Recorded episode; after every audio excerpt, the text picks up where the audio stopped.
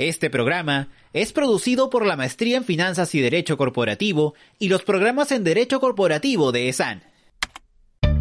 LegalCast. Conversaciones sobre las últimas noticias y normas del derecho tributario, corporativo, digital, administrativo y laboral con destacados expertos del sector en el Perú. Hola a todos, bienvenidos a una edición más de nuestro programa Legal Cast, bajo el auspicio de la Maestría en Finanzas y Derecho Corporativo de Sun Graduate School of Business. Mi nombre es Sandra Salmerón y soy coordinadora general de los programas de Derecho Corporativo de Sun. Y hoy les traemos el tema Cómo prevenir la corrupción en las contrataciones públicas. Y para ello contamos con la presencia de nuestra invitada, la profesora Liliana Calderón. Liliana, bienvenida. Cuéntanos, ¿cuál crees tú que es el daño que causa la corrupción en las contrataciones públicas? Sí, Sandra, muchas gracias por la invitación. Bueno, como efectivamente lo has señalado, ¿no? La corrupción es un problema que afecta eh, gravemente nuestra sociedad y en específico, bueno, además de otros sectores, la contratación con el Estado, ¿no?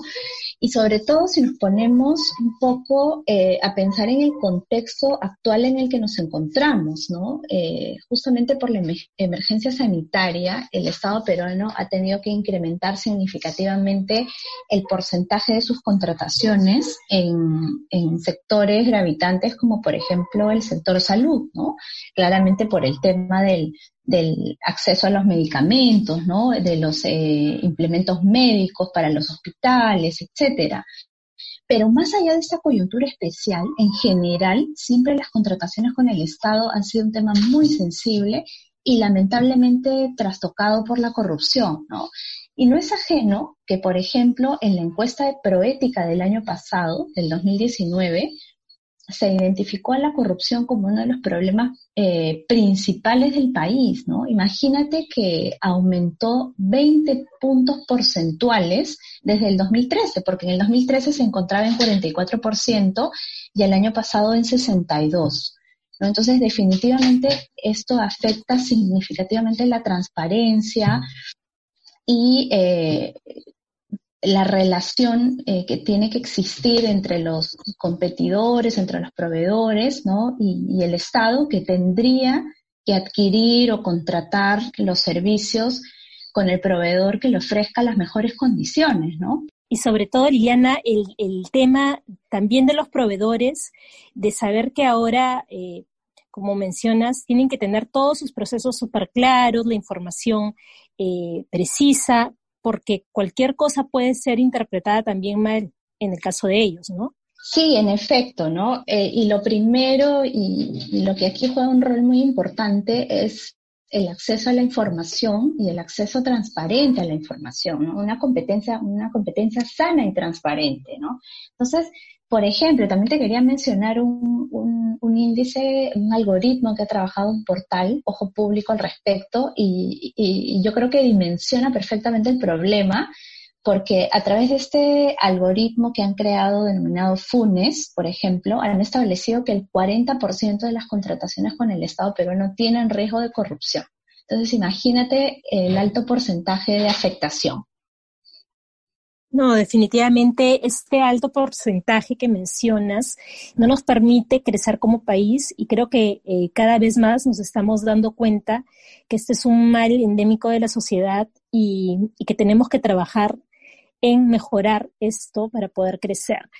Y cuéntame un poco, Liliana, ¿qué establece la ley de contrataciones en estos aspectos? Sí, la ley de contrataciones que, que, ha sido recientemente modificada, ¿no? Cuenta, bueno, eh, con procedimientos claros, ¿no? Eh, establece además reglas para poder eh, contratar con el Estado, ¿no?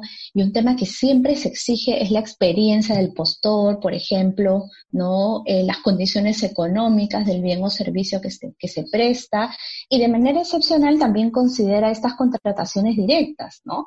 Pero lamentablemente por ahí, eh, por este último aspecto, donde a veces se, se cuelan muchas eh, cuestiones controvertidas, ¿no? Porque se ha observado, por ejemplo, que uno de los grandes problemas identificados es, este tema del único postor, ¿no? A veces se presenta un único postor, este, no tienen competencia o incluso misteriosamente aparecen empresas creadas pocos días antes, ¿no?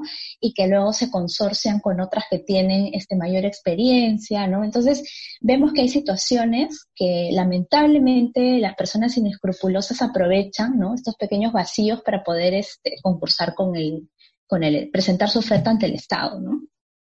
Claro, pero eh, también tenemos que saber que esto no es de ahora, ¿no? ¿Cómo es que eh, hemos vivido tantos años con lo mismo, ¿no? se han creado ciertos, ciertas agrupaciones para poder concertar precios, para poder concursar, y cómo es que ahora en la situación actual estamos más atentos a esas irregularidades, ¿no? Sí, yo creo que justamente estos mecanismos de transparencia que ya vienen impulsados de hace algunos años atrás, ¿no? Como por ejemplo eh, la, eh, la, modificación que ha tenido la ley de gestión de intereses, ¿no?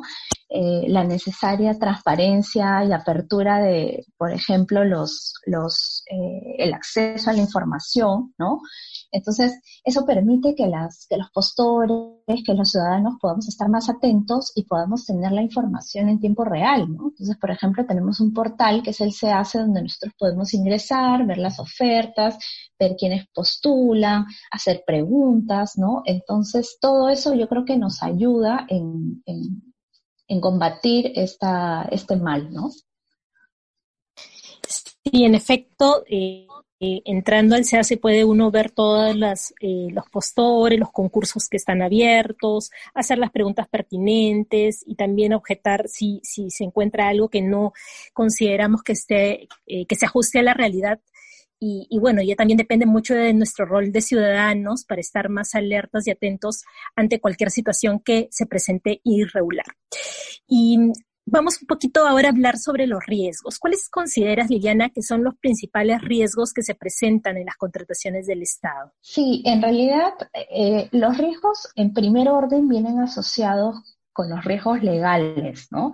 Y los riesgos legales eh, podríamos hacer una separación, ¿no? Y, de pronto los, los que están eh, vinculados o familiarizados con las contrataciones con el Estado, en primer lugar dirán, bueno, sí, ¿no? Este, puedo ser sancionado por el, por el OCE, este, puedo eh, quedar impedido de contratar con el Estado, pero lamentablemente el riesgo no queda ahí, no queda con la sola sanción administrativa, porque si se identifica algún acto ilícito, ¿no? Vinculado con un delito, como por ejemplo un soborno o una colusión, que es básicamente cuando tú te pones de acuerdo con, con el funcionario público para que te favorezca en una contratación, eso es claramente un delito, un tema penal que tiene que ser investigado por el Ministerio Público, ¿no?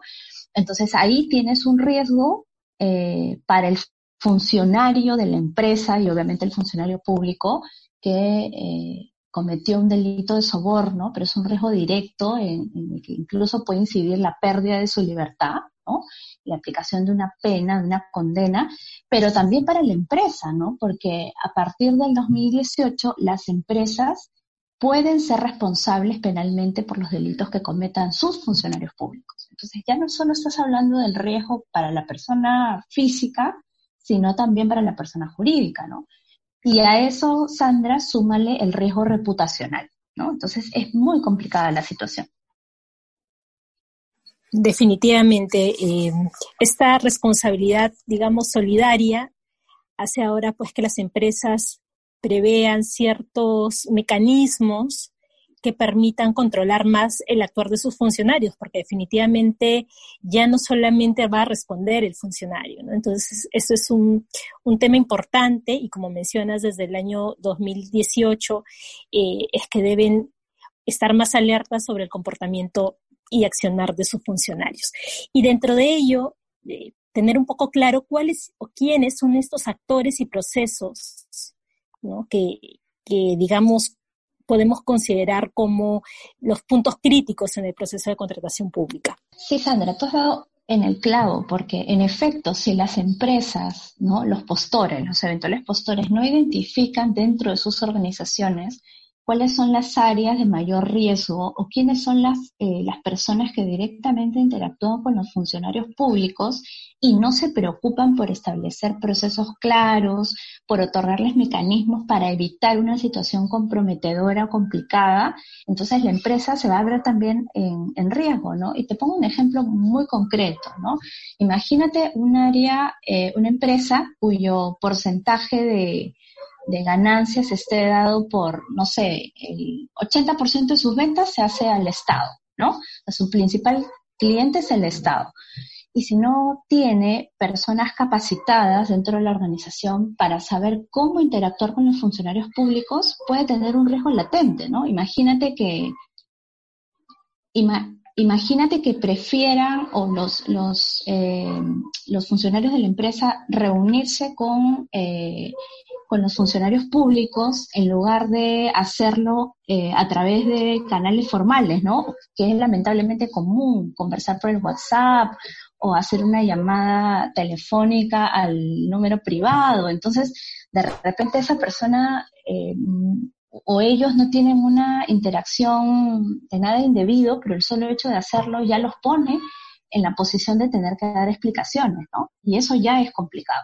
En efecto, que las comunicaciones están ahora tan abiertas, tan fáciles, tantos mecanismos para poder eh, coordinar algún tema y a veces eh, olvidamos que es tan importante seguir ciertos parámetros, ¿no? Y, se quedan ahí en una conversación quizás más informal de un WhatsApp y con ello puede ser que, se filtre información importante también de la empresa. Eh, y siguiendo, digamos, con esto, con estas formas que tendría la empresa para cuidarse, ¿Qué eh, medidas tú consideras, Liliana, que deben tomarse para evitar estos posibles actos de corrupción? Sí, mira, por ejemplo, eh, una, una, solución interesante nos la trae esta ley 3424, que como te comentaba, se entró en vigencia en el 2018, que son los eh, conocidos programas de cumplimiento, ¿no? Entonces, si una empresa está realmente comprometida, quiere dar el siguiente paso, ¿no? Una alternativa adecuada es implementar un programa de cumplimiento que le permita justamente identificar, gestionar y mitigar sus riesgos a través de controles, ¿no? Por ejemplo, establecer una política de interacción con funcionarios públicos, ¿no? O un código de ética a la interna que le permite establecer ciertas pautas para que sus funcionarios las cumplan, ¿no? Y al final esto eh, te trae muchas ventajas, porque si la, por ejemplo, alguno de los funcionarios hubiese cometido alguna de estas eh, situaciones comprometedoras, si la empresa le, demuestra al fiscal que tiene adecuadamente implementado su programa de cumplimiento o modelo de prevención, puede eximirse de responsabilidad, ¿no? O sea, evitar ser sancionado. Mencionaste casi al, al inicio de la conversación, Liliana, de ciertas eh, sanciones, como la pena privativa de la libertad ante ciertos hechos, ante ciertos actos de corrupción. ¿Consideras que deberían endurecerse estas penas, estas sanciones? ¿Cómo podemos hacer, digamos, para que realmente haya un mayor temor a cometer alguno de estos actos? Porque vamos a saber que, que va a haber una una sanción ejemplar, digámoslo así. Sí, en efecto, ¿no? Y, de hecho, es, como este siempre ha sido un tema que ha estado sobre la mesa, ¿no? Y, sobre las discusiones también en, diferentes legislaturas, ¿no? En los distintos gobiernos, yo creo que las penas están por ahora, bueno, son, son altas, ¿no? Por ejemplo, el delito de colusión agravada tiene hasta 15 años de pena privativa de la libertad. O sea, cuando tú demuestras que le causaste un perjuicio al Estado por ponerte de acuerdo con un funcionario público para que te otorgue, por ejemplo, la licitación, ¿no? El tema, creo yo, el problema viene porque, eh, uno, eh, hay poca, creo yo, poca publicidad, si se quiere decir, de parte del del Estado en, eh, respecto a la ciudadanía de cuántos casos, por ejemplo, vienen en curso, ¿no? Siendo investigados por el, por el Ministerio Público, cuántas sanciones han habido, ¿no? Entonces, claro, nosotros tenemos en nuestra, eh, de repente, en, en, la memoria, ¿no? O eh, los casos estos últimos de, de concertaciones de empresas, ¿no? Vinculadas a la construcción, pero de repente desconocemos que hay muchos más que el Poder Judicial está tramitando, ¿no? Entonces yo creo que eso sería útil para que el ciudadano de a pie conozca que esto no es este algo eh, raro, ¿no? O que no hay sanciones, sino que todo lo contrario, sí las hay y son muy, muy altas, ¿no?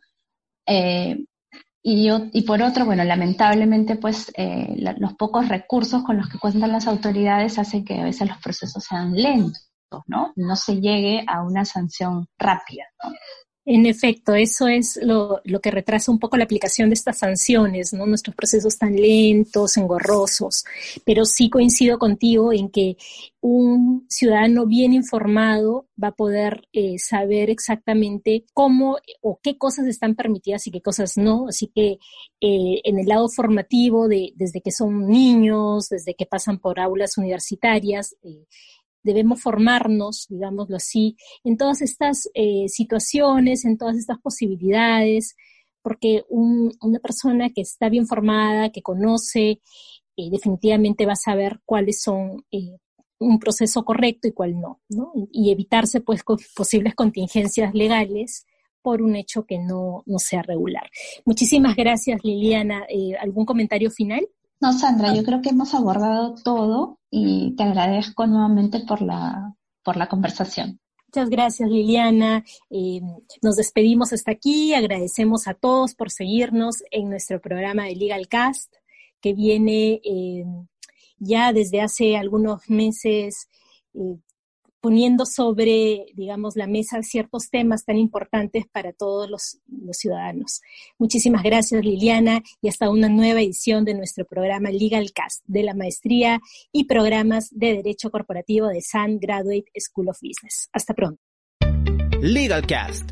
Conversaciones sobre las últimas noticias y normas del derecho tributario, corporativo, digital, administrativo y laboral, con destacados expertos del sector en el Perú.